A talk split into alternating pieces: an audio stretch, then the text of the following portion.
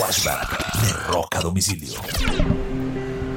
Un 15 de julio del año 2018, el video de Guns N' Roses November Rain logra un récord en YouTube.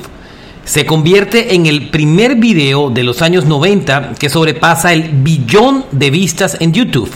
El más cercano y que ya en estos días también alcanzó ese, digamos que ese récord que hoy también tiene Guns N' Roses es el video de Cranberries, The Zombie. Pero el primer video de la década de los 90 que lo logró fue November Rain de Guns N' Roses y esto ocurrió un día como hoy, un 15 de julio del año 2018. Este es un flashback de rock a domicilio.